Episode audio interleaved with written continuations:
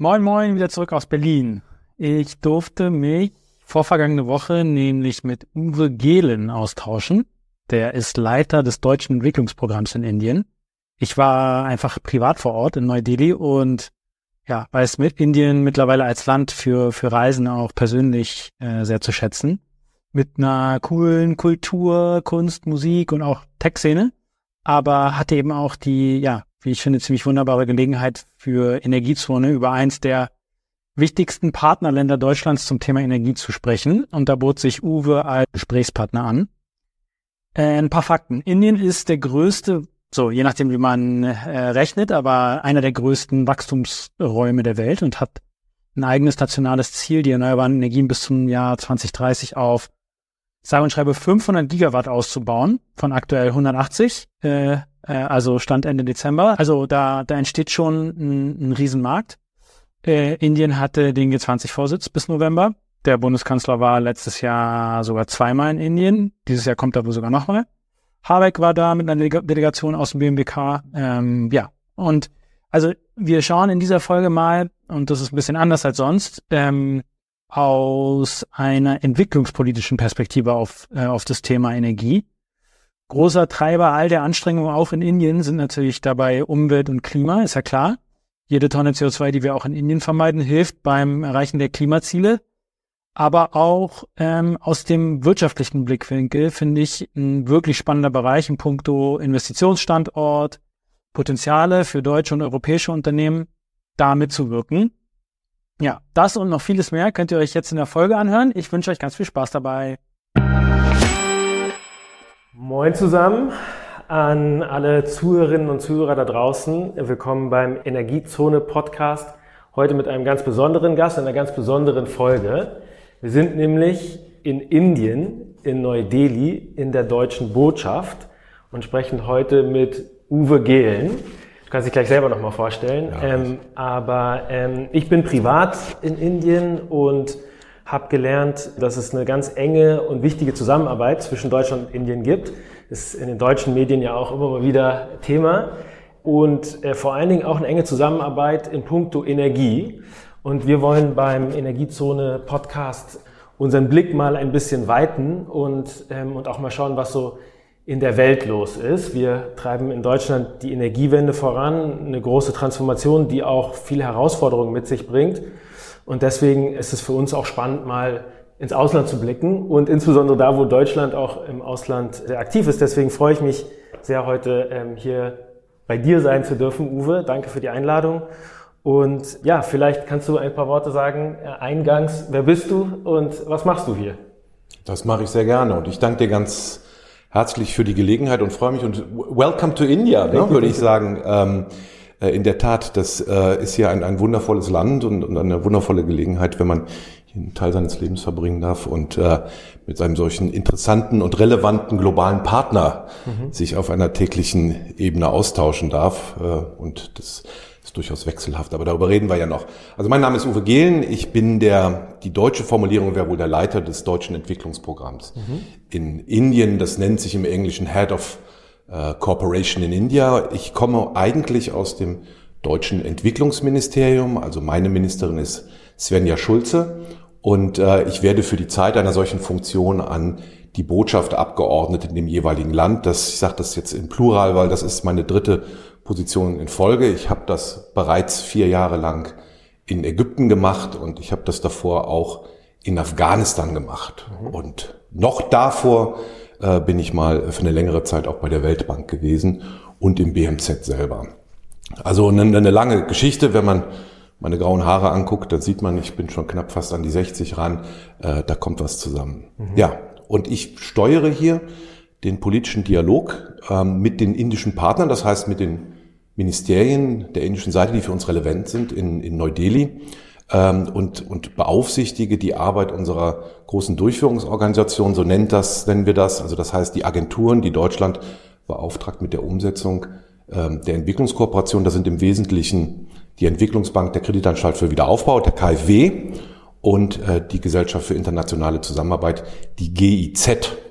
Und da vielleicht noch kurz die Anmerkung, äh, wenn man sich Indien anguckt, in seiner unfassbaren Größe. Ähm, das ist ja eigentlich kein Land, das ist ja ein Subkontinent, mhm. ähm, haben beide Institutionen hier ihren größten Footprint, also das heißt die größte Personalzahl und auch im Volumen her äh, die größten Projekte und die größte Anzahl von Projekten. Ähm, deswegen ist das hier so ein besonders herausforderndes mhm. Umfeld. Mhm. Wir wissen ja, der Bundeskanzler war letztes Jahr, glaube ich, äh, zu Besuch hier. zweimal. Zweimal. Letztes Jahr zweimal oder insgesamt zweimal? Nein, er war letztes Jahr zweimal hier. Und wenn alles gut geht, kommt er dieses Jahr wieder. Genau. Und war da auch ähm, Energie ein Thema? Naja, also ich würde mal sagen, Energie ist immer ein Thema. Mhm. Ne? Und äh, das ist auch ein begründetes Thema. Also was ja unser, unser Leitthema im Grunde genommen ist, wenn wir aus einer entwicklungspolitischen Sichtweise auf Energie drauf gucken, dann gucken wir auf die Implikationen im Bereich Umwelt und Klima. Mhm. Das ist unser Einstiegspunkt äh, als Entwicklungspolitiker. Wir haben die Kollegen noch von der Wirtschaftsabteilung, die sich über die Frage Investitionsstandort Gedanken machen und Potenziale für deutsche, europäische oder internationale Unternehmen. Ähm, die, die haben diesen Fokus auch. Das ist ein ganz eindeutiges Primat der deutschen Regierungspolitik insgesamt, aber die gucken dann noch ein bisschen weiter, mhm. weil die den Dialog mit den deutschen Privatwirtschaft auch intensiver führen, als wir das als Entwicklungsakteure machen. Wir gucken sehr stark auch auf die Binnenmarktbedingungen, weil in unserem Interesse liegt ja, äh, dass Indien seine, seine, seine Prozesse vernünftig ansetzt und auch weiter voranbringt, ähm, auf dem Weg, den wir global alle versuchen zu beschreiben, an, an irgendwann an einer, an einer gewissen Stelle an, an eine CO2-Neutralität heranzukommen. Mhm. Ähm, da sind die Rahmenbedingungen, Ausgangsvoraussetzungen in Indien andere als in Deutschland oder Europa.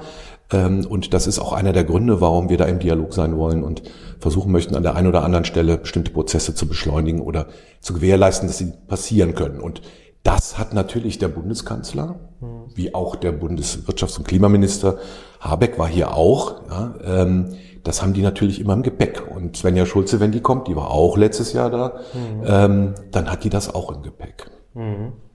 Und also bei Energiezone interviewen wir eigentlich sozusagen andere Profile ähm, aus dem Privatsektor hauptsächlich. Wir sagen immer CEOs, Geschäftsführer, mhm. Entscheider. Auf jeden Fall sind wir hier jetzt bei Entscheidern. Ähm, und wir sagen, wir gucken uns Geschäftsmodelle und Energiestrategien an. Und das ist auf jeden Fall ein Fall, wo wir uns mal die Energiestrategie angucken können. Ja. Wenn du so ähm, sagen als Deutscher, äh, aus, als, aus deutscher Perspektive mhm. ähm, ähm, im Ausland, was würdest du sagen, ist die Energiestrategie Deutschlands im Ausland, insbesondere in Indien? Da gibt es verschiedene Ebenen von Strategie, mhm. auf die man gucken kann. Wir haben ja ne? Zeit, wir haben ja ganz Ja, wir haben wunderbar. Und ich, ich, ich, also ich kann die nicht alle dezidiert herbeten, Nein, ne? aber natürlich habe ich den Rahmen irgendwo so ein Stück weit drauf, äh, weil das ist ja auch das, was äh, die Grundlage unseres Verhandlungsmandates für die politischen Dialoge ist und für die Frage, wohin setzen wir uns eigentlich mit rein, um, um, um Potenziale zu generieren und auch mhm. Dynamiken anzukönnen. Also wenn ich mir erstmal den übergeordneten globalen Rahmen angucke, dann ist das eigentlich relativ einfach, wenn auch dann in der Ausziselierung ist es dann auch kompliziert, weil mhm. das ist unsere, unsere generelle globale Klima- und energiepolitische Strategie, ne, mhm. die wir haben, also die wir im UNFCCC verhandeln, ne, die wir, wir hatten die COP, die wir ja jedes Jahr haben. UNFCCC musst du, glaube ich. Oh, das ist, das ist, ich das, das, immer, wenn das ist der UN-Rahmen für die Umsetzung des Pariser Abkommens. Okay. Ja, für die Erreichung der Klimaziele. Du kannst einfach Abkürzungen sagen und wenn du eine sagst, dann sage ich, ich verstehe sie nicht und dann. Äh, du, sobald ich in okay. eine andere Sprache, in Indien spreche ich nicht so gerne Chinesisch, aber sobald ich da reinrutsche, kannst du das gerne mit mir machen.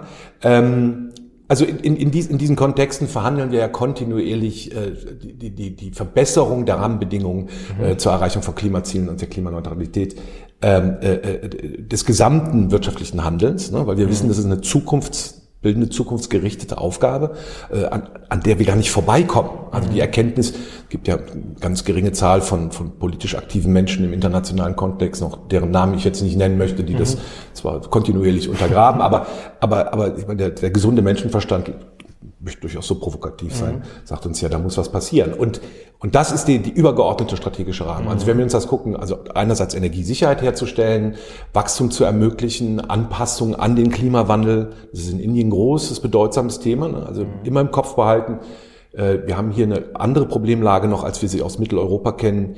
Klimawandel bedeutet hier eine Erhöhung der Durchschnittstemperaturen bis zu einem Grad, der menschliches Leben nahezu unmöglich macht. Ne? Also mhm. hier ist Cooling ist ein ganz, ganz wichtiges Thema. Ne? Mhm. passives Cooling, aktives Cooling. Mhm. Das ist energieintensiv in Teilen. Also das ist der globale Rahmen, in dem ich mich bewege. Ne? Und den, den, den erneuern wir und den verhandeln wir kontinuierlich fort ähm, äh, bei den großen Klimakonferenzen. Die letzte in Dubai mhm. im letzten Jahr. Äh, die nächste kommt jetzt äh, wieder im November diesen Jahres.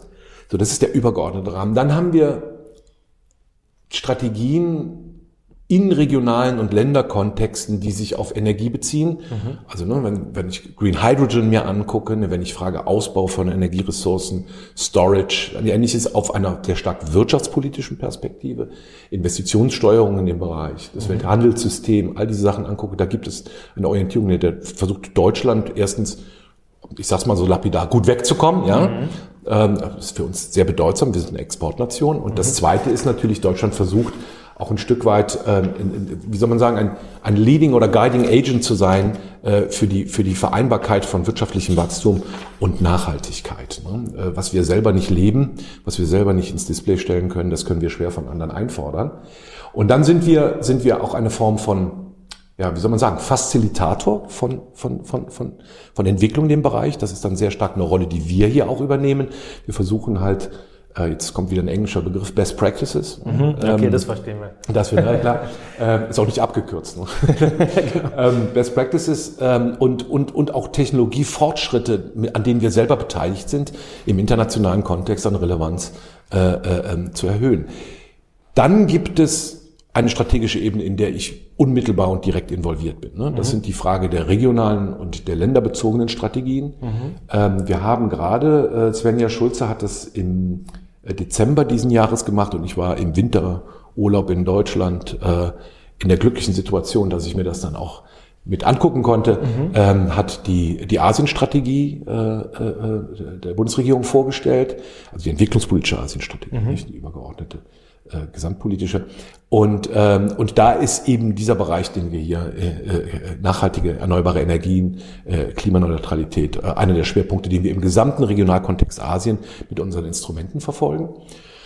Und dann gibt es noch eine Länderstrategie. Mhm. Und die deckt das auch ab, äh, aber die erneuern wir trotzdem jetzt. Also die werden wir wieder etwas aktueller gestalten, äh, auf der Grundlage der Asienstrategie. Das kommt aber noch, da sind wir gerade dabei. So in diesen strategischen Ausrichtungen ist teilweise relativ fein ziseliert unsere Erwartungshaltung. Und das ist auf Indien bezogen. Indien hat ein eigenes nationales Ziel, äh, die, äh, die erneuerbaren Energien in ihrer, in ihrer Kapazität bis zum Jahr 2030 auf 500 Gigawatt auszubauen. Das ist, das ist 500, 500 Gigawatt. Ja, also da muss wow. man nochmal immer auf der Zunge zergehen lassen. 500 Gigawatt. Ja, wenn ich noch das richtig im Kopf habe, momentan sind es pro Jahr 12,4 die sie schaffen. Also, mhm. also wie viel Sonnen, äh, Sonnenpanels muss man aufbauen, ja, damit mhm. man das erreicht. Das ist, das ist der Stream, auf dem die gerade sind, ja. Ähm, äh, also wir versuchen wir sie in dem Ziel zu, äh, zu unterstützen. Vielleicht nutze ich das direkt als eine kurze Erläuterung. Was machen Bitte. wir eigentlich? Ja, ja genau. Ich meine, ich rede hier immer unterstützen oder dann gibt es immer diesen schönen, wir tragen dazu bei. Ne? Ja. Das, ist mal, das kann man wunderbar schwammig machen. Was machen wir eigentlich? Mhm. Ne? Ähm, man muss sich ein bisschen angucken, die Grundkonzeption von entwicklungspolitischem Handeln. Mhm. Ich sage bewusst entwicklungspolitisches Handeln, ich sage bewusst nicht Entwicklungshilfe. Mhm. Wir antizipieren und akzeptieren den Begriff aber wenig für unser Handeln. Entwicklungshilfe mhm. ist etwas, was vorrangig von Zivilgesellschaft zur Zivilgesellschaft gemacht wird, also eine Unterstützungsleistung, die von A nach B läuft. Ne? Bei uns ist es immer, das Grundprinzip ist das des partnerschaftlichen Dialogs. Nicht, dass Entwicklungshilfe nicht partnerschaftlich mhm. sein kann.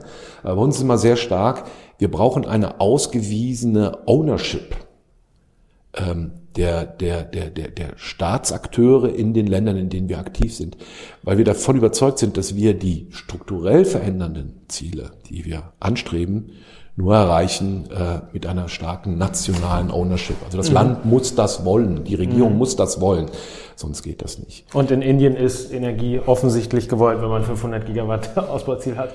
Also Indien ähm, ist mit rund 7,4 Prozent momentan äh, äh, einer der größten Wachstumsräume oder wenn man die absolute Größe dabei noch in Wert setzt, äh, der größte globale Wachstumsraum überhaupt, hat damit natürlich unendliche Potenziale, auch Investitionen anzuziehen. Ähm, interessant dabei bei den Analysen, die wir sehen, ist, äh, dass es noch nicht diese Anzugswirkung entfaltet, die es, ähm, äh, die, die es potenziell sollte, potenziell mhm. sollte. Äh, das ist immer ein Dialog, den ich sehe, den die Kolleginnen und Kollegen aus dem Wirtschaftsbereich auch sehr stark mit deutschen Unternehmen führen. Mhm. Wollt ihr nicht noch ein bisschen mehr äh, Opportunitäten auswählen? Und dann kommt, kommt, kommt man schnell zu uns und sagt, was, was könntet ihr denn was dazu beitragen, dass sich die mhm. Rahmenbedingungen auch verbessern für uns? Und dann wäre die Antwort direkt, klar, machen wir gerne, ja. da wo wir es hinkriegen. Also das, das muss man, im, also Indien hat dieses unendliche Potenzial, diese Absorptionsfähigkeit, ähm, was einer der Gründe ist für unsere große Kooperation. Mhm. Absorptionsfähigkeit, mhm. Aufnahmefähigkeit. Trotzdem muss man diesen Begriff, diesen einzelnen Wachstum, die muss man auch, den muss man relativieren. Ja? Mhm. Und relativieren nicht, um die indische Leistung klein zu reden, sondern um ihn zu kontextualisieren. Ähm, wie findet das eigentlich statt? Und äh, braucht das irgendwo noch Unterstützung oder kann das nicht von alleine laufen? Mhm. Ja?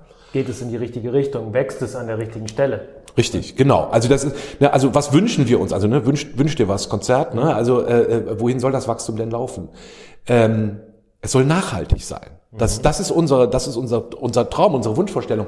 Und wenn man der Regierung Glauben schenkt äh, und auch den Erklärungen und ähm, Indien war im letzten Jahr, äh, äh, äh, hat die G20 als Präsidentschaft geführt. Da war das im, im, im Kern der G20 war das ein ganz bedeutsames Momentum der indischen Regierung, ein ganz besonderes Merkmal, ähm, äh, dass, dass Nachhaltigkeit vorangebracht wurde. Mhm.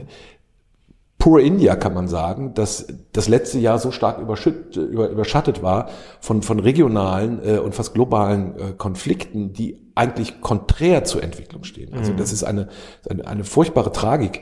Ähm, und trotzdem hat Indien äh, nicht nur versucht, sondern wirklich das Beste draus gemacht und diese Ziele nicht aus den Augen verloren.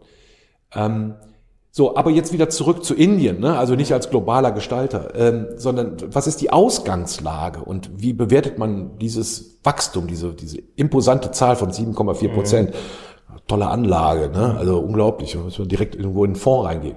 So, und jetzt, jetzt, jetzt kommt dann noch was hinzu, was ein Entwicklungsexperte wie ich im Auge behalten muss. Es ist ein unglaublich diverses Land. Ne? Mhm. Also ich habe in, äh, in, äh, in Jharkhand beispielsweise, das ist ein Bundesstaat äh, im Nordosten, äh, der zu 94 Prozent bei seinen bundesstaatlichen Einnahmen von der Kohleförderung abhängig ist, habe ich äh, eine Einkommenssituation, die kratzen an der Grenze eines äh, Low-Income-Countries. Mhm. Also das heißt durchaus vergleichbar mit einem der ärmsten Länder mhm. in Subsahara-Afrika als ein Bundesstaat. Und dann habe ich andere Bundesstaaten hier, die haben das Sechsfache. Natürlich, irgendwo muss ja so der Mittelwert kommen. Mumbai, Delhi. Goa, so. ne, wenn man, also aus unterschiedlichsten Gründen. Ne? Mhm. Ne? Delhi auch, ne? also Industrieansiedlung oder starke Tourismustätigkeit mhm. oder andere Wirtschaftszweige.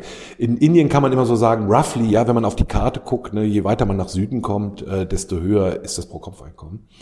Ähm, also das ist eine Ausgangslage. Die zweite Punkt ist die, die, die, die, die, die Relativierung dieses Wachstumsziffer in, in einer ganz anderen Perspektive. Die 7,4 Prozent sind für sich erstmal eine gute Ausgangslage. Mhm. Ja. Die Weltbank sagt, dass wenn Indien den gegenwärtigen Stand halten will in der Frage Wachstumsdynamik, Armutsreduktion, dann müssen sie über 8 Prozent haben. Mhm. Und zwar auf die nächsten 25 Jahre. Okay? Also das heißt, ich merke, das ist, diese Ausgangslage ist zwar gut von der Tendenz her, aber sie ist nicht ausreichend, ähm, wenn ich eine dauerhafte Stabilisierung haben will und auch eine nachhaltige Entwicklung habe. Und sie ist auch über eine lange Zeitachse abzusichern. Jetzt, wenn wir im internationalen Vergleich gucken, wie viele Länder sind in der Lage bisher gewesen, solche Wachstumsraten über solche lange Zeiten vorzuhalten, das ist schon bemerkenswert. Mhm. Und eine der Analysen, da kommt wieder jetzt der Entwicklungspolitiker rein, ne? der mhm. krempelt sich jetzt die Ärmel hoch und sagt, ja super, eine der Analysen eine der Analysenfacetten ist zu sagen, also was fehlt denn, damit dieses letzte Stückchen noch aktiviert werden kann? Mhm. Okay, wir gucken uns auf die Arbeitsmarktkonfiguration und die potenziale Investitionsläufe und in anderen stellen fest, dass die Frauen nicht richtig beteiligt sind. Mhm. Das ist so die unleashed capacity äh, zu wachsen. Und, und, und, und jetzt, wenn ich mal, wenn ich jetzt mal so, so, so schnippig bin und sage, so, worauf, worauf, worauf gucke ich denn aus einer rein unternehmerischen Investitionsperspektive. Mhm. Also was ich von einem Unternehmer erwarte oder einer Unternehmerin erwarte, die zu mir kommen und mir versuchen, ihr Produkt zu verkaufen, Anteile oder ähnliches, dann sage ich, also ich, ihr müsst mir erstmal erklären, wie ihr eine Rendite generiert. Das ist das, was mich, das ist mein Fokus. Das zweite Fokus, der mich interessiert, ist, unter welchen Bedingungen und mit welchen Produkten ihr diese Rendite generiert. Also ist, ist die, das nach, nach, nachhaltiges Wirtschaftshandeln. Genau. Ist das, ne? also, also, so, also ich möchte jetzt nicht in eine, eine Kohlekraftwerk, aber in, in ein Solarkraftwerk würde ich jetzt gerne meine Investition mhm. So, dann, dann, das, das ist das, was, diese Kaskade langsam, ja.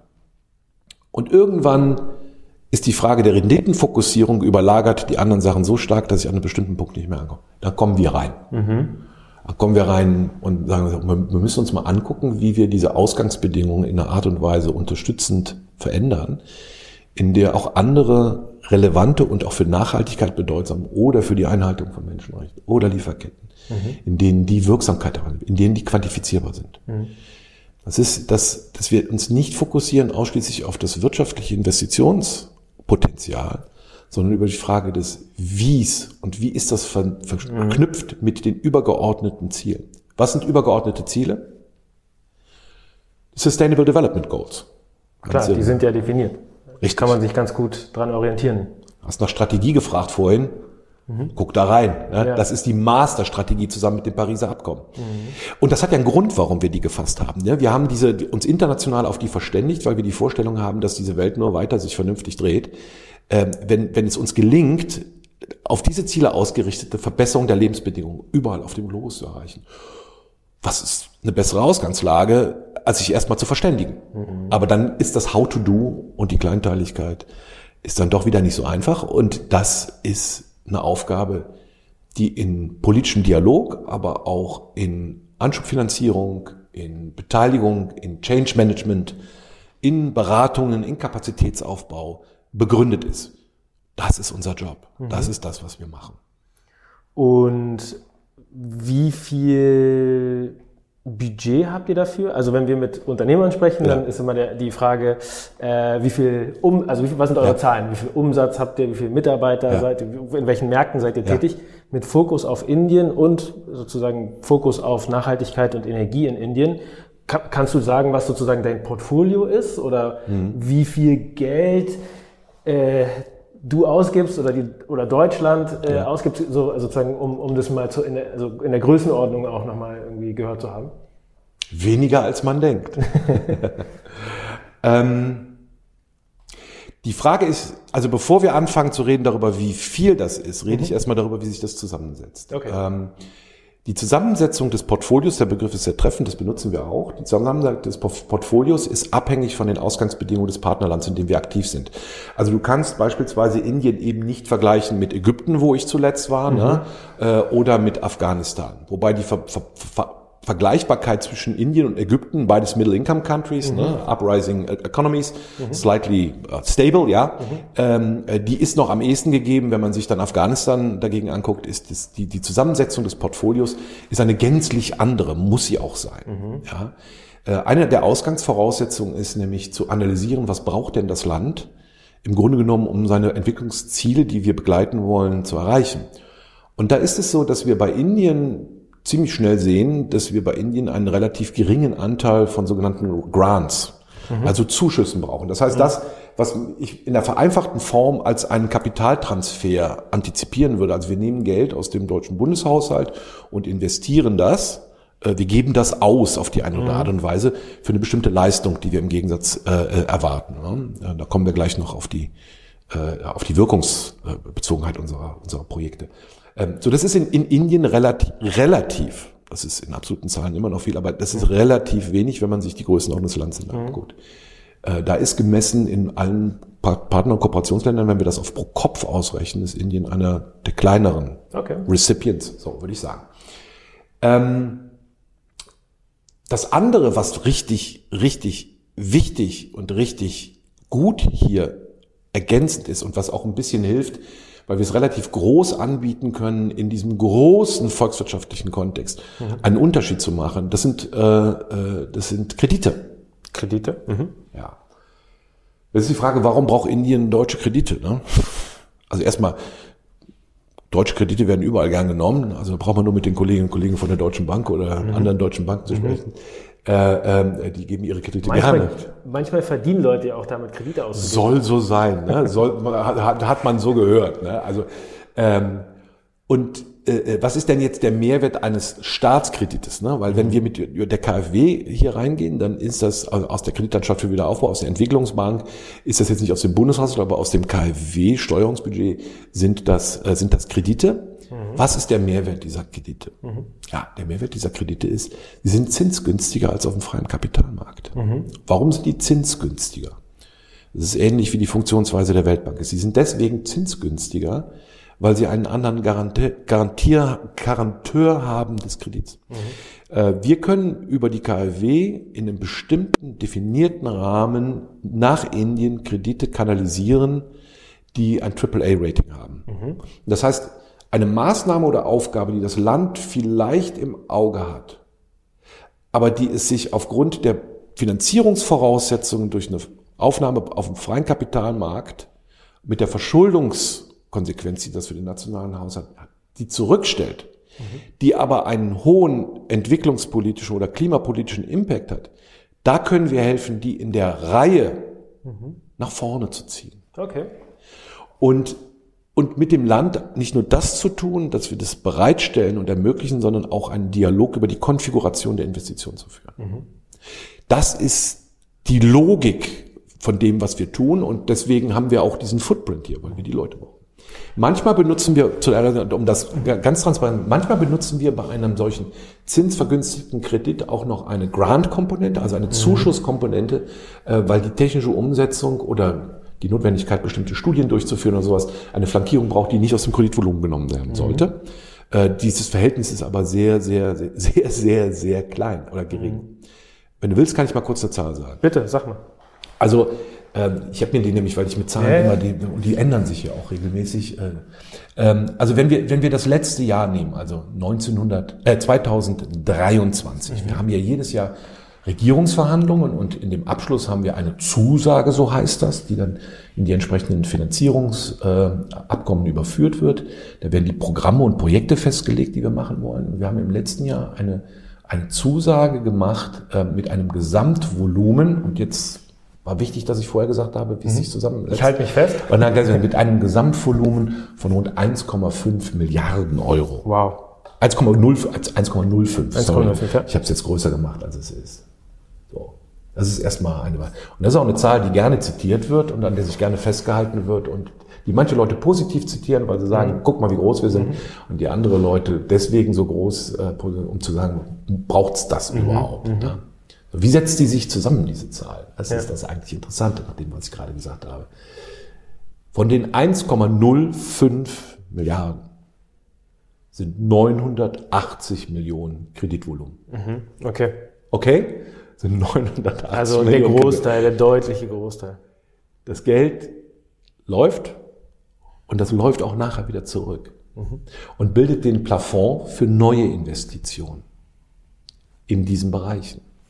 Also wir haben eine, eine, ein, ein System, das haben wir schon seit langen Jahren, seit 40, 50 Jahren, äh, in dem wir eine Refinanzierungsschleife bauen mhm. für die Erreichung von unseren übergeordneten Politikzielen, für die wir uns auch international verpflichtet haben. So, neben diesen 980 Millionen Krediten. Mhm. Bleibt ja nicht mehr so viel, ehrlich gesagt. Ja, da bleibt ja noch 25, wenn ich noch gut rechnen kann. Ich, genau, 25 ich, Millionen sozusagen. Nee, nee, nee, nee, nee ist schon, ist schon, ist schon ein bisschen. Da, äh, da, da, davon, davon sind, äh, also dazu kommen in der sogenannten finanziellen Zusammenarbeit kommen 15,8 Millionen Zuschuss. Mhm. Also 980 Millionen, äh, Milliarden zu 15,8 Millionen. Und diese Zuschüsse werden so eingesetzt, wie ich das gerade beschrieben habe. Und dann haben wir ein zweites Standbein, das auch im Energiesektor unterwegs ist. Ähm, und das ist die technische Zusammenarbeit. Das sind halt Beratungsleistungen, die mhm. wir erbringen. Das, dafür ist die Gesellschaft für internationale Zusammenarbeit, also kurz GIZ, verantwortlich, das zu tun, die sehr eng auch mit der Kreditanstalt für Wiederaufbau zusammenarbeitet. Das ist unser Job, das sicherzustellen, dass das passiert. Und die haben insgesamt ein äh, Volumenzusage gehabt von 42 Millionen. Mhm. Ja, und mit dem 42 Millionen arbeiten wir, wie auch eben vorhin mit der FZ-Zusage, arbeiten wir in den Bereichen erneuerbare Energien, mhm. Umwelt und Klima, mhm. und nachhaltige Stadtentwicklung. Und dann haben wir noch ein ganz kleines Ding, auf das wir sehr stolz sind. Das ist die äh, Gesundheitssystementwicklung. Mhm. Mhm. Von den 980 Millionen, die irgendwann auch mal zurücklaufen, was für Arten von Projekten, so um es ein bisschen greifbarer zu machen, werden da ähm, finanziert? Vielleicht können wir uns ja mal ein Beispiel oder sowas, wenn dir eins einfällt, ähm, ja. raussuchen. Das ist ja mein Job. Also ich stelle mir das jetzt so vor, wir könnten in Deutschland eine Solarentwickler ähm, finanzieren oder unterstützen bei der Finanzierung oder wir könnten in Indien ein Solarkraftwerk unterstützen, mitfinanzieren. Wäre das ein typisches Beispiel für? Also warum, warum, warum, warum nicht beides? Beides. Ne? Genau, wir müssen ja, wenn, wenn, wenn wir uns, wenn wir uns die äh, National Contributions angucken, dann müssen wir müssen, das ist ja die, die, das ist ja die Herausforderung dieser Zeit. Wir müssen beides machen. Ja. Ne? Wenn ich mir das jetzt für Indien angucke, äh, ich, ich nehme mal was ganz Großes. Mhm. Ja, und dann nehme ich mal was ganz Kleines. Mhm. Das ist nämlich das Tolle bei uns. Ne? Wir können beides. Ne? Oder wie das bei den Blues Brothers ist, ne? wir spielen Country und Western. Ähm, das ganz Große, wir unterstützen die Inder dabei, ähm, ein, ein ganz wichtiges Vorhaben zu machen, nämlich die, oben in dem, in dem, in dem, in dem Nord, nordwestlichen Bereich der, der unteren Himalaya-Region haben wir hohe Potenziale äh, für äh, die Erzeugung von erneuerbaren Energien. Mhm. Ja, okay, also da ist die Energie kennen wir aus Deutschland irgendwie. ne? Bei Norden, uns, ja, ja, ja, genau so. Dann ne? gibt's den Ups. Engpass dazwischen. Oh, ja, ja, ja, so. Und jetzt muss das, jetzt muss das in die wirtschaftlichen Ballungsräume, muss das im, im, im nicht im Südosten, dafür ist Indien jetzt zu groß, ne? sondern, aber das ist dann im Nordosten, aber schon wieder zur Mitte hin. Mhm. Da, da, da muss das hin. Viele Kilometer, hunderte von Kilometern. Richtig, hunderte, also zum Teil eigentlich tausende von Kilometern. Ja. Und das machen wir durch die Unterstützung beim Netzausbau. Also das heißt, die, die, die Inder sind dabei, äh, äh, äh, große Grids äh, aufzusetzen, um das zu, zu realisieren. Und das sind Investitionsvolumina, das weiß auch jeder beteiligte Energiewirtschaft, die, die sprengen jede Vorstellungskraft. Also wie wenn ich mir jetzt vorstellen würde, ich würde jetzt die transeuropäischen Netze neu, ja. neu machen. Ja. Ja, wir könnten nicht auf die bestehende Infrastruktur aufbauen und die ausbauen, sondern ich müsste jetzt von vorne anfangen. Also in dem, in dem Bereich sind wir. Und, äh, und da, da, da, gehen, da gehen wir in die, in die mehrfachen 100 Millionen ja, äh, für die Kreditunterstützung. Wir bauen, und das ist immer diese Verkürzung, wir bauen denen die Dinger nicht, ne? die bauen die schon selber, ja, aber wir helfen ihnen, äh, diese, diese wahnsinnige Finanzierungsherausforderung, die, die in, in Milliardengrößenordnungen äh, ist, äh, zu, zu, zu, zu händelbar zu machen. Mhm. Und da sind wir nicht die Einzigen, da ist die Weltbank auch dabei, ne? das, da reicht auch einer nicht. Ne? Mhm. Und wir verändern natürlich die gesamte Energiekonfiguration in Indien damit, ne? mhm. auch das Potenzial. So, das ist die ganz große Geschichte. Ja, ich gehe jetzt mal auf die ganz kleine Geschichte mhm. und äh, und da war ich letztens wieder, weil äh, ich einen Auslöser hatte, warum ich äh, in, in die Region fahren musste. Das war das war tatsächlich in Jharkhand. Das gibt es aber auch an anderen Stellen dieses Landes. Ähm, die Region, wo viel Kohleabbau besteht. Genau, wo viel Kohle und die Frage der sozialen Kohäsion, also das ist ein großes Problem, weil die örtliche Bevölkerung im Grunde genommen seit über 100 Jahren wird dort Kohle abgebaut, aber die örtliche Bevölkerung äh, profitiert nicht von den Einnahmen, mhm. deswegen auch die Armheit. Ähm, jetzt ist Jharkhand unter anderem auch äh, einer von den Bundesstaaten, wo das die in Indien in Indien seit na, ich glaube auch schon seit länger mehreren Jahrzehnten in Aufbau befindlichen äh, Frauenkooperativen sehr mhm. stark. Mhm. Ne? Also das heißt Eigenverantwortliche, die, die machen Mikrokreditsysteme und die handeln da ihre, ihre, ihre, ihre Alltags- und Tagesgeschicke selber, müssen sie meistens auch, weil die Männer oftmals äh, auf Montage in Südindien sind, auf den mhm. großen Baustellen, bemerkenswerterweise nicht in den Kohleminen dann in Jharkhand beschäftigt sind. Ähm, so was, was machen die? Ne? Und, und diese Frauen ähm, leben viel von der Landwirtschaft. Mhm. Ja. Und, äh, und, und damit ich dort Landwirtschaft betreiben kann, brauche ich Pumpen. Mhm. Und die klassische Pumpe ist die Dieselpumpe. Mhm. Also schon ewig. Ne? Also früher gab es ein Pumpenrad. Laut, stinkt. Und, und, Muss man ständig frisst Benzin Sprit. kaufen. Äh, sorry, Diesel natürlich. Ja, frisst Sprit, ja. frisst Sprit. Äh, und das in dem Land, in dem die so die ganze Zeit vom Himmel ballert, ja. Mhm. Ähm, ja, und da gibt's da gibt's Projekte, äh, in denen werden diese Frauen da drin unterstützt. Und ich sage wieder, das wird denen nicht gekauft, sondern die Frauen werden da drin unterstützt, in einem tragfähigen Finanzierungsrahmen äh, ihre Dieselpumpen auszutauschen durch mhm. mobile Solarpumpen. Mhm. Das heißt, man geht da aufs Feld, und da ist dann so eine aufgeklappt, wir kennen das, ne, wie so eine Schubkarre mhm. mit so drei Paneln, die ineinander geklappt sind, damit die ins Haus gefahren werden können in der Nacht, damit die nicht geklaut werden. Mhm. Und dann werden die tagsüber werden die raus aufs Feld geschoben, aufgemacht, da wird die Pumpe dran gehängt, der Schlauch in den Brunnen gehängt und dann wird das am besten äh, momentan der große Bringer, den man gerade machen kann, äh, das sind Chilifelder. Also Aha. Chili, Chili brennt. Äh, und, ähm, und dann baue ich das jetzt noch aus? Also was, die hat dann diese Solargeschichte und ist ja beteiligt in dieser äh, Kooperative, in der sie ihre Probleme diskutieren, die, die als, als Beratungsraum zur Verfügung stehen, wenn ein, wenn ein Agrarberater, ein mhm. Landwirtschaftsberater dahin kommen kann, mhm.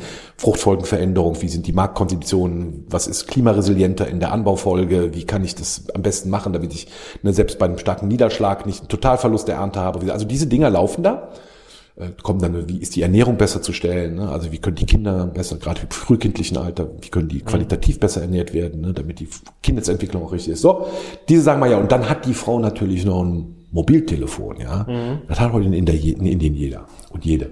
Hat ein Mobiltelefon und dann gibt es Anwendungen, dafür haben wir so eine Database entwickelt und so ein System der, der, der, der Informationsabrufung oder auch der proaktiven Information, äh, in denen bekommen die Leute eine Chance, bestimmte Schulungs Elemente, die entlang der von Ihnen gewählten landwirtschaftlichen Fruchtfolgenanordnung relevant sind. Also Wässerungszeiten, Düngezeiten, was für ein Typus, ne? die, mhm. da gibt es eine Interaktion. Mhm. Also das, was ich normalerweise in einer langwierigen Ausbildung irgendwo anlegen müsste, mhm. das skippe ich jetzt weil ich das einfach nicht leisten kann, um die Lebensbedingungen dieser Leute kurzfristig zu verbessern, mhm. sondern die übertrage ich in, unter Nutzung moderner Technologien in diesem Bereich. Und, äh, und, und dann das Größte und das Wichtigste von allem, sie bekommen eine Macht als Marktfaktor. Mhm.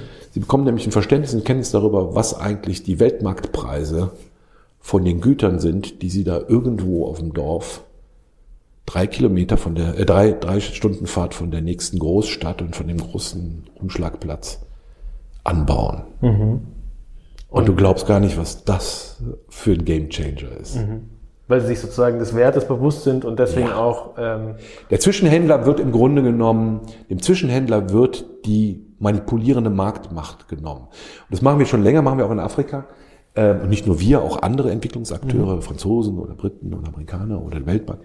Ähm, das ist, äh, das ist wahnsinnig, was das, ne? also das ist ein Beispiel zum Beispiel für den Einsatz moderner Technologie mit einem hohen Impact. Mhm. Stärkung der Frau jetzt noch dazu. Ne? Also das ist ja, mhm. die ist auch die Zielgruppe dafür. So, also du hast jetzt das ganz Große, ne, diese, also die großen Spannungsleitungen, unter denen man langlaufen kann, mhm. aber die dann auch irgendwann immer langweilig werden. Das ist immer so schwierig, das zu verkaufen. So, so, so, aber ja gut, ja, eine Stromleitung, super toll, habe ich zu Hause auch. Ähm, und, äh, und dann hast du die, die, die, die, die, die Frau auf dem Feld mit dem aufklappbaren Solarpanel ist natürlich viel attraktiver mhm. zu besuchen und auch viel interessanter. Ne? Mhm. Und damit habe ich dann wenn du nachher willst, auch noch eine Projektion für das, was wir jetzt in Indien weiter vorhaben. Gerne, gerne. Aber nochmal, ich halte fest, also ihr gebt oder wir geben viel Geld aus in Indien, aber wir investieren das. Richtig. Geld fließt zurück. Und es Der ist, Großteil, ja. Und es ist ein gut eingesetzter Betrag. Ähm, ja, es hat, es hat einen, gerade im Falle Indiens, also die Frage, was, warum mit Indien? Ne? Warum mit, mhm. mit einer so großen Volkswirtschaft? Ähm, weil sie so wichtig ist in dem Entwicklungsmomentum, in dem sie sich gerade befindet und so abhängig auch davon ist, dass sie von außen Unterstützungsleistung bringt. Und das sind nicht die nominal finanziellen in erster Linie. Das ist dieses, diesen begleitenden Rahmen für mhm. was ist effiziente, gute, nach vorne gerichtete, nachhaltige Entwicklung. Das wissen die Inder in vielen Teilen schon selber sehr gut. Und die Welt ist voll mit Expertinnen und Experten mit hindischem Hintergrund, mhm. die hervorragend qualifiziert und ausgebildet sind. Und und das, das, das, das trägt sich alles auf eine gewisse Art und Weise selber. Das Entscheidende ist nicht der oder die Inder. Das ist eine furchtbare, furchtbare Reduktion. Klar. Ähm, äh, genauso wie der oder die Deutsche jetzt auch nicht den Mehrwert ausmacht, ja.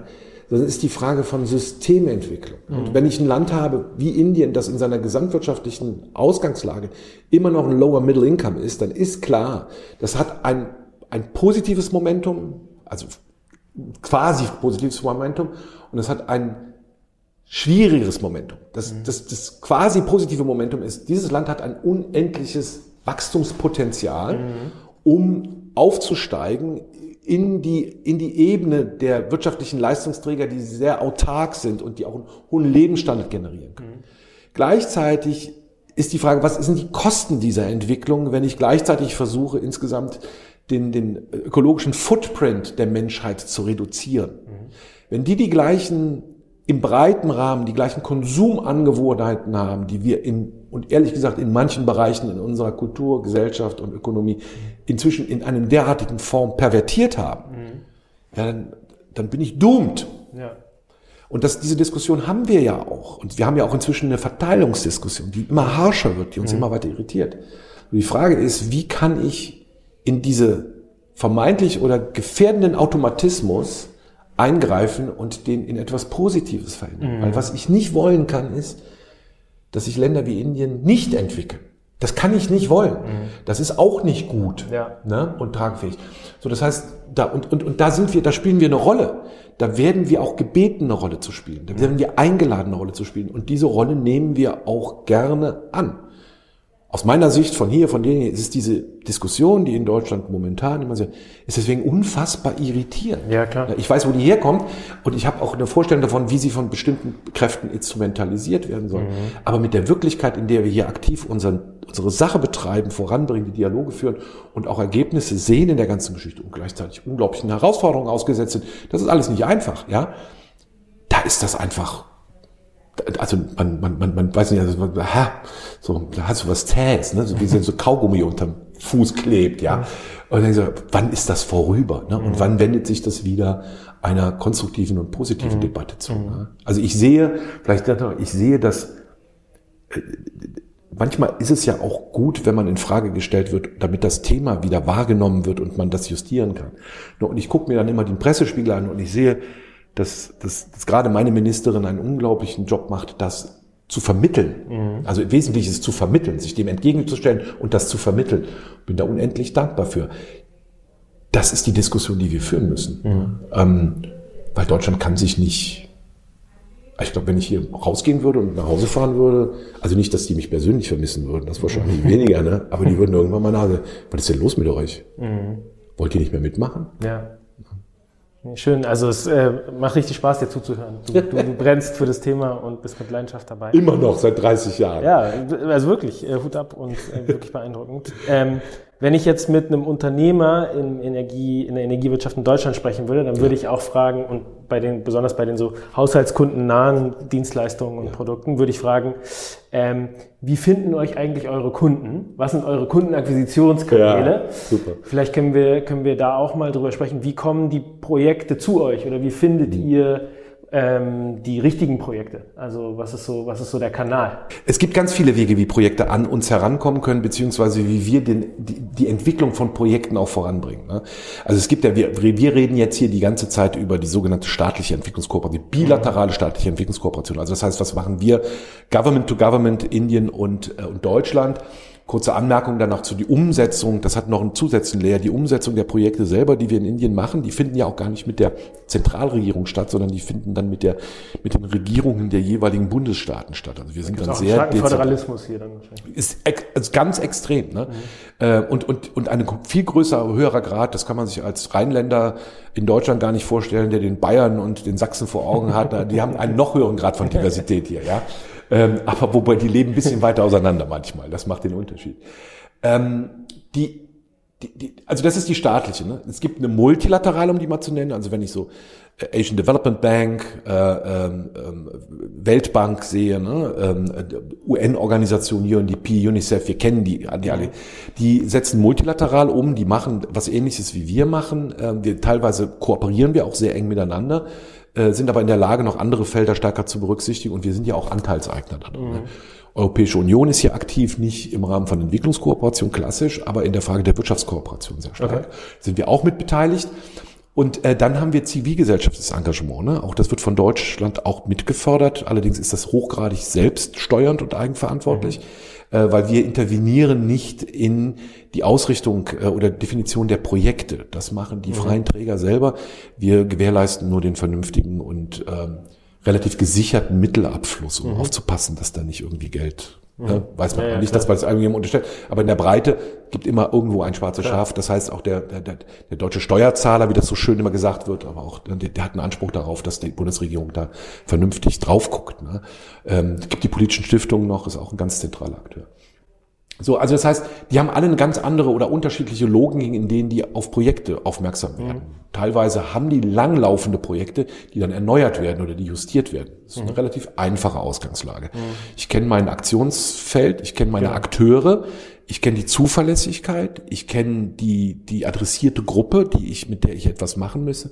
Ich kenne deren Bedarfe schon. Das heißt, ich habe eine relativ geringe Ausgangslage. Ergebnisse haben sich vielleicht, oder Zwischenergebnisse haben sich vielleicht auch ja. schon materialisiert oder so. Genau, richtig. Messen. Oder wir bauen aufeinander auf. Also das heißt, also das ist dieses, ne, also das die, die, die wirtschaftliche Tragfähigkeit und es wäre dann noch ein oder zwei Ergänzungsmarken, man würden dann ein neues, ein neues Potenzial anlieschen. Ja, das ist, das ist. Ähm, und ich führe das so ausführlich aus, weil in der staatlichen Entwicklungskooperation, die diese riesigen großen, teilweise nominal großen Kreditprojekte hat. Mhm ist es manchmal ein bisschen ähnlich, ja, okay. weil wir wir sind, wir kommen ja nicht auf die grüne Wiese hier. Es gibt's im internationalen Entwicklungskontext gibt's das ganz selten mal. Ne? Also wenn so ein Land über eine lange Zeit isoliert war und sich dann öffnet ähm, oder überhaupt erst neu gegründet wird, äh, also Timor Este war mal so ein Fall, ne? mhm. Myanmar war so ein Fall, äh, wo dann das neu aufgesetzt werden muss, wo es da keine Vorerfahrung gibt. Das ist ganz, ganz selten nur. Eigentlich, okay. ist, eigentlich ist der Globus, was das anbelangt, durch. Ja. Ähm, und die Ausnahmen dazu, die nenne ich jetzt nicht. Ne? äh, dann, äh, also wir bauen auf dieser Erfahrung auf ne? und, und, und vereinbaren erstmal die Sektoren, so nennen wir das, mit der Regierung selber. Ähm, das Prinzip ist ja, die müssen das wollen. Ne? Und dann diskutieren wir Potenziale und Möglichkeiten. Und der richtig formale Weg ist, dass äh, das federführende Ministerium der Partnerregierung äh, uns über deren Koordinator, das ist hier das Finanzministerium, mhm. eine bestimmte Abteilung da drin, sogenanntes DEA, den Projektantrag schickt mhm. oder den Programmvorschlag, in welchem Bereich sie gerne mit uns zusammenarbeiten würden und was mhm. für Bedarfslagen, was für potenzielle Outcomes und ähnliches. Und dann können wir gucken, ob es das Potenzial gibt. Wir können beratend wirken, welches Instrumentarium gegebenenfalls dafür am geeignetsten und effizientesten ist. Mhm oder ein bestimmter Mix. Wir können das aufnehmen und können sagen, zum Beispiel, wenn wir sehen, das übersteigt unsere Möglichkeiten, aber im Grundsatz wäre das plausibel, ist im Energiebereich oft der mhm. Fall. Wer könnte da noch mit reinkommen? Ja? Und dann wird das weiter verhandelt. Und, und, bei uns ist das dann einmal im Jahr, kommt es dann zu einem politischen Dialog auf, auf äh, höherer Ebene und daraus wird ein Protokoll erstellt. Da steht das sehr genau drin. Also okay. du siehst jetzt, ich habe hier die Zahlen gerade aus, mhm. der, aus dem Annex genommen des letzten Protokolls. Da sind die nämlich hinten als Liste abgebildet. Da steht genau drin, was wir vereinbart haben. Mhm. Äh, und dann werden daraus auf der Grundlage die nachher rechtsverbindlichen Finanzierungsverträge abgeleitet. Die müssen dann noch unterschrieben werden. Dann werden die Ausschreibungen, ne, Projektbegleitung und so. So passiert das. Verstanden. Und äh, gibt es da eine gewisse Opportunität auch für Unternehmer aus Deutschland, hier aktiv zu werden? Also wir sind schon einige Solarunternehmen aus Deutschland bekannt, die ja. hier auch wirken. Ja. Ähm, eine Finanzierung über, eine, über die KfW oder eine Partnerbank, die von der KfW wiederum finanziert wird, steht ja im Prinzip allen zu auch, oder? Die steht allen zu. So, jetzt müssen wir, jetzt müssen wir eine, eine, eine Trennschärfe reinkriegen, ne? weil ich, ich erkläre jetzt etwas, was nicht in Ausschließlichkeit steht. Das ja. ist nämlich sehr, sehr wichtig mal. Also du sprichst jetzt mit dem Leiter des Deutschen Entwicklungsprogramms. Ja. Er macht jetzt eine verkürzte Aussage und sagt so, nee, das darf keine Rolle spielen. Ne? Okay. Ähm, das bedeutet aber nicht, dass die Bundesregierung nicht entsprechende Instrumente hat. Mhm. Das ist, wird nämlich oft fehlverstanden. Okay. Ja? Wir werden dann, äh, wir werden mit Blick auf welches Potenzial haben wir und welche Rolle können wir spielen in einem bestimmten Bereich setzen, den wir nicht machen können. Dafür gibt es bestimmte internationale Richtlinien, sogenannte Lieferaufbindung. Ja? Ähm, das heißt, wir dürfen nicht im Vorfeld definieren, wer mhm. den mhm. Zuschlag bekommt. Wird ja aber auch jeder privatwirtschaftliche Unternehmer, wenn ich das vorher, äh, also dann hätte ich ja irgendwie ein Problem mit Wettbewerbs, Klar. der ganze Kram. Ähm, so, die, die, was wir haben, wir haben ja auch äh, äh, Unterstützungsmöglichkeiten rund um die Frage Investitionsstandort Deutschland respektive Außeninvestitionen für deutsche Unternehmen. Das wird vom Wirtschaftsministerium mhm. gemacht. Ne? Und dafür haben wir hier an der Botschaft auch Leute sitzen, mhm. ne, die sich darum kümmern. Jetzt könnte man überlegen, arbeiten die denn jetzt miteinander zusammen? Ja, ich sagte ja gleich noch was Schönes. Für ne?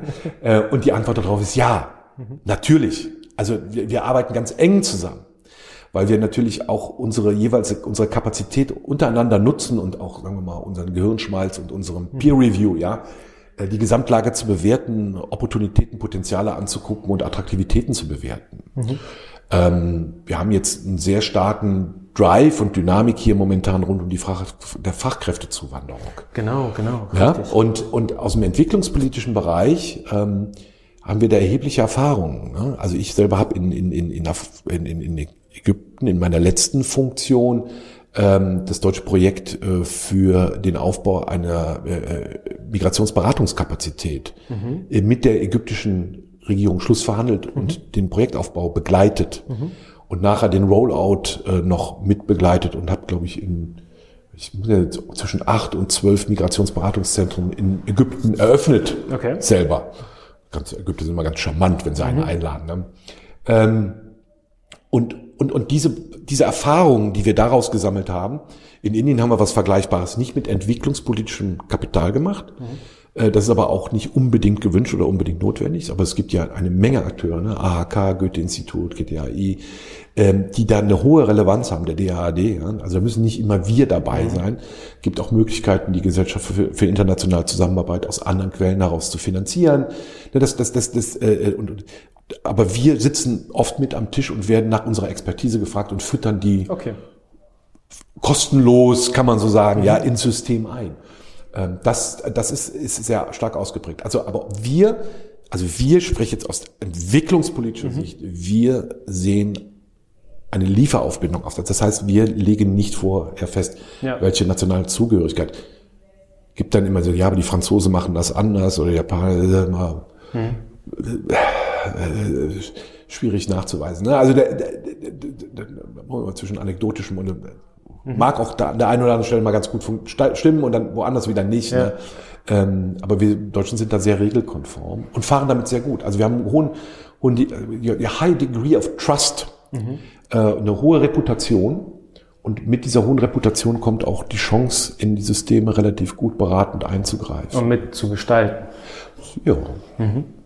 Ja, äh, ich habe eine kleine persönliche Anekdote, was das, was das Thema Fachkräftezuwanderung angeht. Ich bin ja nicht nur Podcaster und plaudere äh, mit so spannenden Gästen wie dir, sondern ich habe ja auch eine kleine Softwarefirma in mhm. Berlin, die wir vor kurzem gegründet haben, die Ono Energy, und da ähm, haben wir gerade ein paar offene Stellen und ich bin total begeistert von der hohen Qualität der unter anderem indischen ähm, ja. BewerberInnen, die, ähm, die da kommen. Also sozusagen IT-Fachkräfte in Deutschland ähm, zu hiren, ähm, kann ich mir gar nicht mehr vorstellen, ohne sozusagen uh. auf den Talentpool ja. der, der Welt zuzugreifen, unter anderem Indien. Und ist das aber auch dann Teil deines Arbeitsbereiches oder also sozusagen die, hier nicht. Förderung? Nee, hier nicht. Also in, Ägypten war das der Fall äh, und deswegen wäre meine Frage natürlich auch, wie viele Ägypterinnen hast ein paar, du jetzt? Ein paar. Ja, siehst du, siehst du, also ja, äh, die, die, die, aus der aus der Makroperspektive betrachtet analytisch ist es nämlich ganz interessant, dass sich in, in speziell in Indien hat sich so eine so eine so eine IT-Diaspora bestimmter ja. Nationalität äh, Herkünfte und die ist sehr stark darauf ausgerichtet, also wie hoch die Mobilität der Bevölkerung ist, äh, wie stark die unterstützt sind wie deren Familienaufstellungen das unterstützt, ne? Mhm. und äh, aber auch wie viele schon da sind. Ne? Also mhm. äh, legale Arbeitsmigration ist ja auch sehr stark davon abhängig, welche welche welche welche Rahmenbedingungen gestaltet sind rund um Anbindung, kulturelle Anknüpfung ja. und so. Also da habe ich einen Buddy, der schon da ist. Ne? Ja. ist dann äh, leichter, ne? der schon mal angetestet hat die Wasser. Ja. Ähm, nee, hier nicht. In Ägypten war das so. Mhm. Äh, da hatten wir auch eine, äh, äh mehrere Kooperationen mit der Privatwirtschaft laufen, äh, die durchaus signifikant waren. Also mit Orange zum Beispiel, das ist äh, an, an einer der großen Mobilfunkanbieter. Das kommt mit Französ ja, aber französischem Hintergrund interessanterweise. Mich hat der und dann auch Leute gefragt, warum arbeitet ihr denn mit den, mit den, mit den Franzosen? Sagen, ja, weil die uns die, die Tür geöffnet. Gleichzeitig haben wir auch mit Siemens sehr eng zusammengearbeitet mhm. und haben dort äh, äh, die dabei unterstützt, solche spezifischen, auch zielgerichteten Ausbildungskapazitäten zu schaffen, die in erster Linie, jetzt kommt wieder das Entwicklungspolitische, die in erster Linie auf die Verbesserung der Arbeits- und Rahmenbedingungen in dem Partnerland ausgerichtet mhm. sind. Aber wenn ich da bestimmte Skalenerträge erreiche, äh, dann erreiche ich natürlich auch immer ein höheres Potenzial an qualifiziertem Personal, was dann und dann ist entwicklungspolitisch wenn das, wenn das der Arbeitsmarkt nicht ausblutet, ja, das ist im Gesundheitssektor ist das besonders sensibel, ähm, aber inzwischen schon längst überholt das Problem. Das ist noch in der Legacy noch ein altes. Das ist in solchen Räumen wie Philippinen, Vietnam oder oder oder oder Indien, wo viele äh, medizinale Unterstützungskräfte herkommen, mhm. ist das gar kein Problem mehr. Da wird Überbedarf halt auch ausgebildet. Also dann sind die auch gewünscht, ne, weil die, die Remittances, also die Rücküberweisungen, ne, helfen dem Land auch eine, eine Einnahmequelle zu haben. Und dann ist das auch entwicklungspolitisch für uns absolut okay. Mhm. Und wir, wir freuen uns natürlich auch über den kulturellen Austausch, der daraus resultiert und die Verbesserung der Rahmen und auch dann der Investitionsbeziehungen. Ne? Das ist in, in Ägypten gerade habe ich das beobachtet, wie diese Sachen dann auch den, den, den, den Fluss von Kapital, mhm. der also jetzt ist ja mehr in deiner Zielgruppe, ja, ja. und bei mir ist er halt mit dem entwicklungspolitischen Impact Klar. gekoppelt, erwünscht, ne? Ja. Äh, wie sich das verbessert. Und oh, ist doch gut. Ja, voll. Du hattest vorhin was angeteasert, ja. wenn ich richtig mit aufgenommen habe. Wo kann die ganze Reise hingehen? Was. Worauf freust du dich am meisten, wenn du so nach vorne guckst? Was ist, was, was ist in diesem Jahr noch drin? Ja, ne? diesem und im nächsten. Der, ähm, ich glaube, was uns jetzt bevorsteht, ähm, äh, was in einem sehr, sehr übergeordneten Rahmen eine ganz große Bedeutung hat für uns. Ähm, wir haben äh, äh, Kabinettskonsultationen. Ich habe ja vorhin mal gesagt, wenn wir Glück haben, kommt der Kanzler nochmal. Mhm. Äh, der würde dann nämlich auch nicht alleine kommen. Ne? Der würde dann mit, mit, mit Mitgliedern des Bundeskabinetts kommen.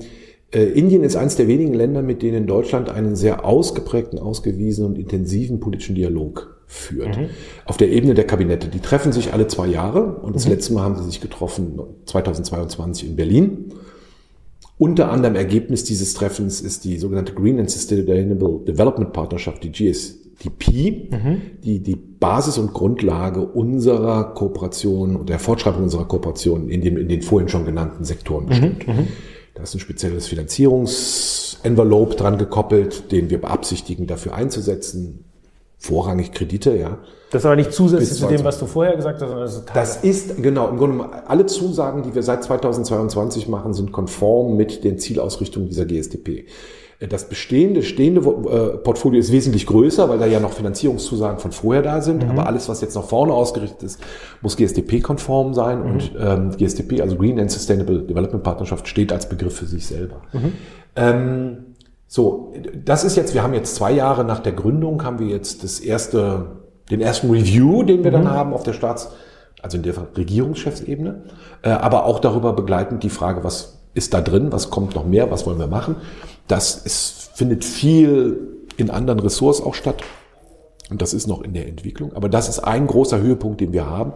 Und wir haben natürlich aus dem entwicklungspolitischen Bereich einen starken Fokus darauf, zu sehen, wie sind wir vorangekommen und was wollen wir haben. Mhm. So, und jetzt, jetzt kommt der Pitch, ne? also den ich jetzt gerade seit zwei Wochen und den auch die Kolleginnen und Kollegen und äh, in zwei Wochen habe ich schon den, äh, den Staatssekretär aus dem Entwicklungsministerium Jochen Flassbart wieder hier, ähm, der auch nicht zum ersten Mal kommt, der ein guter Indienkenner ist. Ähm, der wird das weiter voranbringen und Gespräche führen dazu und das auch weiter einführen. Deswegen weiß ich gar nicht, ob ich das jetzt schon erzählen darf. Mhm. Aber ich mache das einfach. Wir können timen, wann es rauskommt. Nein, ich mache das einfach. Ich glaube, das, find, ich glaub, das findet er dann letztendlich. Exklusiv. Ja, das findet er auch völlig okay. okay. Äh, ähm, wir, wir, wir, wir beabsichtigen hier, äh, die Inder dabei zur Unterstützung, und das ist für dich und deine Zielgruppe besonders interessant, eine mhm.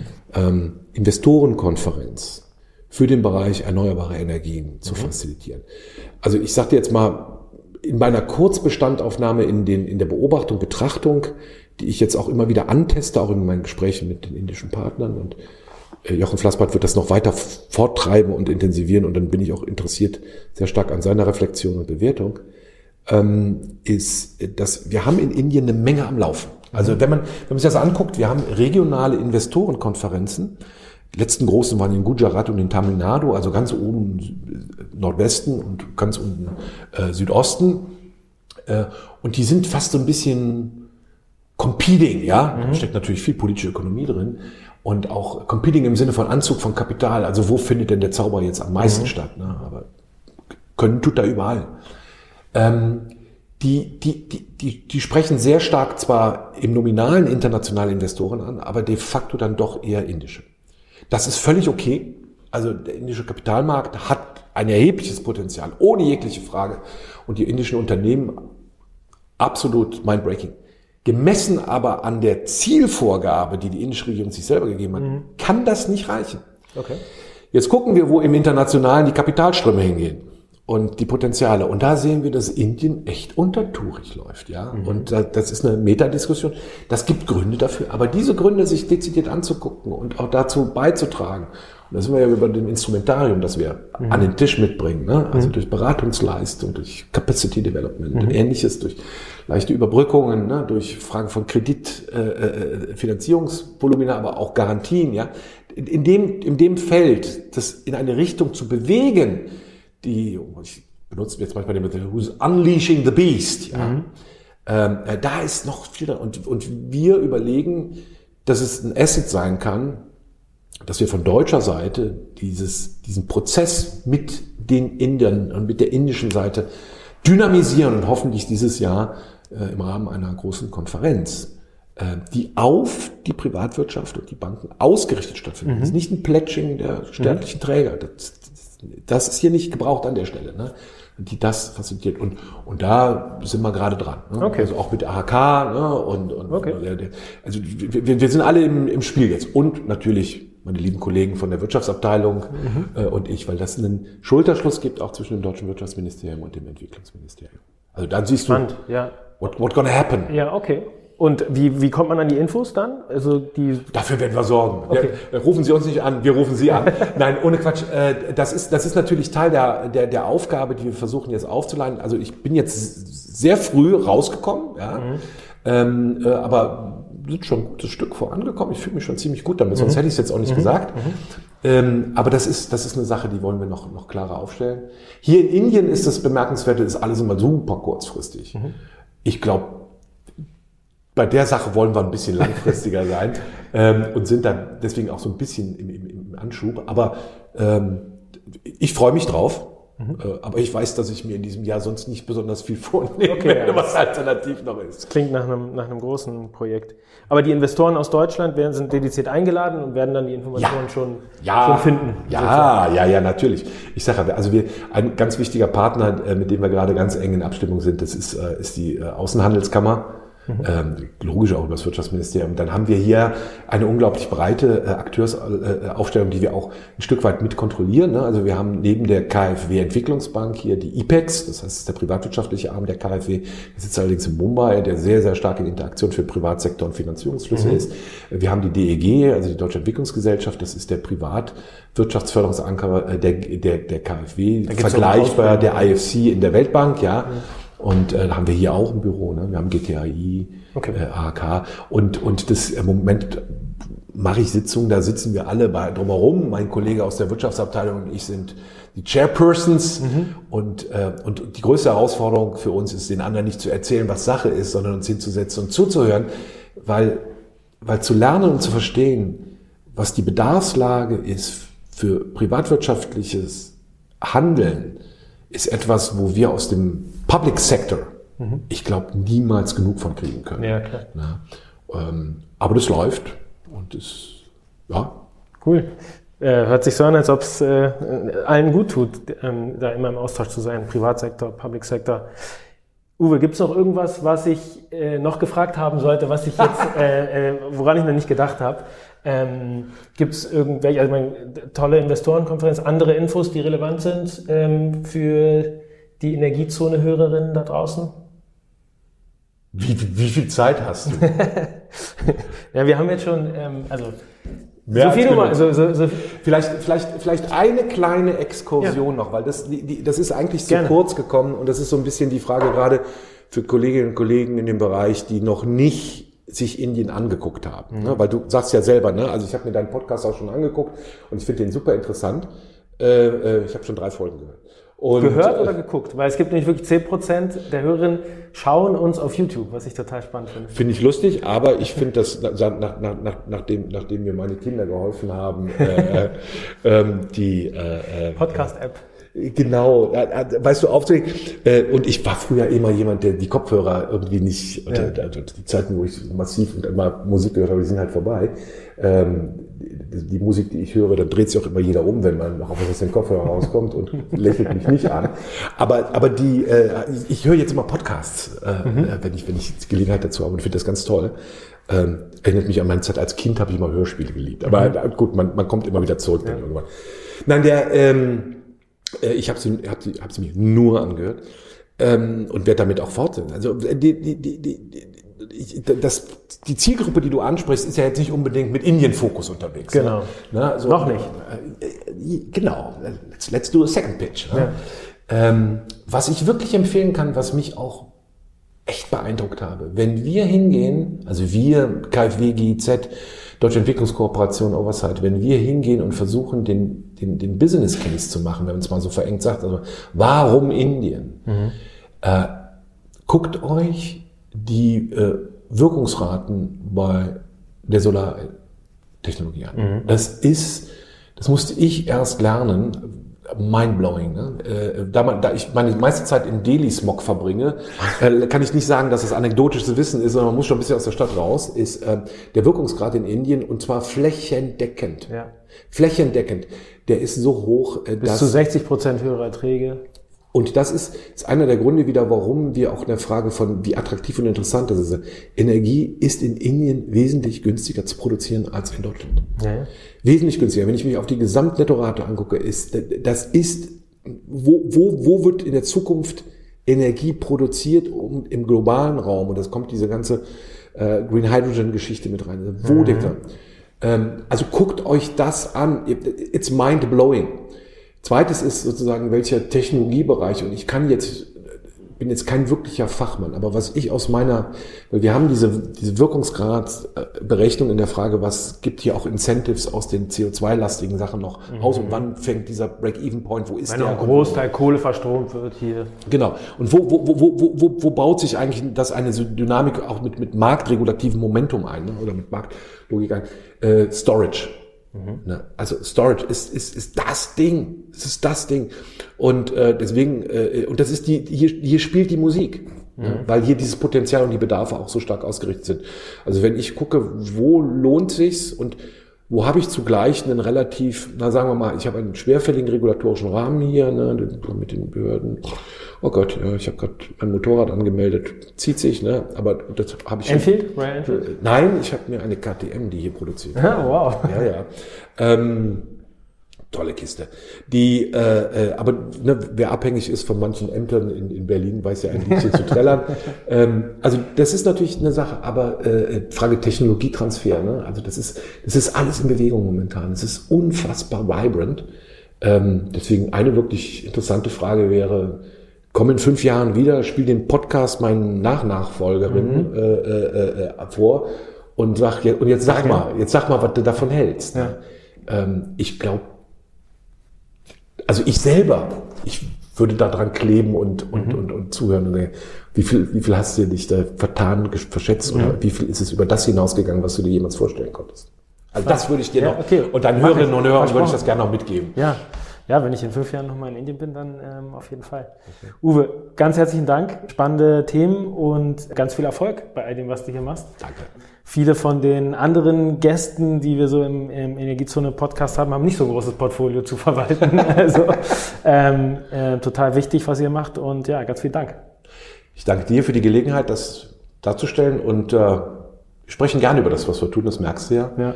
Jederzeit gerne. Super, danke. Dann. Jo, das war's mit Folge 35 von Energiezone mit Uwe Gehlen aus der Deutschen Botschaft in Delhi. Ich hoffe, euch hat diese bisschen andere, bisschen politischere Folge gefallen und ihr habt auch was mitnehmen können. Uwe verwaltet da ja schon ein Milliardenportfolio. Da kann so mancher Startup-Gründer wie ich nur von träumen. Aber, aber äh, manche Medien und Politiker in einer lebhaften Demokratie fragen sich natürlich auch dann, äh, wozu denn eigentlich das Ganze? Total berechtigte Frage erstmal. Aber was da teilweise geschrieben wird, also Indien kassiert deutsche Steuergelder oder die Ampel pumpt deutsches Steuergeld nach Indien, das ist ja dann manchmal so ein bisschen ähm, verkürzt und deswegen, ja, ich habe jede Menge gelernt und ich finde es hilfreich, dass wir da ein bisschen ausführlicheren Gespräch in die Tiefe gegangen sind und noch habe persönlich jetzt besser verstanden, dass es eine Investitionsperspektive der Asienstrategie der Bundesregierung gibt, die vor allem versucht, Renditegenerierung auf der einen Seite und Nachhaltigkeit auf der anderen Seite gemeinsam zu denken und da voranzubringen, wo es, wo es einen High Impact hat. Also High Impact, weil, also ich verstehe es so, wenn wir die De Dekarbonisierung wirklich ernst meinen, dann lohnt es sich vielleicht auch an Standorten wie Indien, die hohe Verfügbarkeit von erneuerbaren Potenzialen zu nutzen und jede vermiedene Tonne CO2 zählt und die kriegen wir in Indien bei dem hohen Anteil Kohleverstromung wohl noch mit geringen Vermeidungskosten realisiert. Ja, und dann, was ich auch mitgenommen habe, dieses, äh, was ich cool fand, dieses exklusive Announcement von, von Uwe für die regionale Investorinnenkonferenz. Äh, wir hoffen, dass da die eine oder andere, also die eine Investorin oder der andere Financier von euch äh, interessiert ist oder sogar dabei sein kann. Ähm, ja, würde mich echt freuen. Also falls ihr wie immer noch Ideen oder Anregungen für den Podcast habt, schreibt uns gerne auf LinkedIn oder eine Mail. Freuen uns immer über eure Reaktionen und Zuschriften. Macht's gut und bis nächste Woche. Nee, apropos nächste Woche, kleiner Nachtrag. Ich äh, sehe bestimmt einige von euch dann auch auf der eWorld in Essen. Da bin ich unter anderem auch am Dienstag, dem 20 um 13.30 bis 14.30 für eine, für eine Stunde im Change Forum Halle 4 auf einem Panel äh, zum Thema Startups und Zusammenarbeit mit Stadtwerken. Also meldet euch gerne, wenn ihr vor Ort seid oder sonst irgendwie Zeit habt für ein kurzes High Five. Danke fürs Zuhören und bis dann.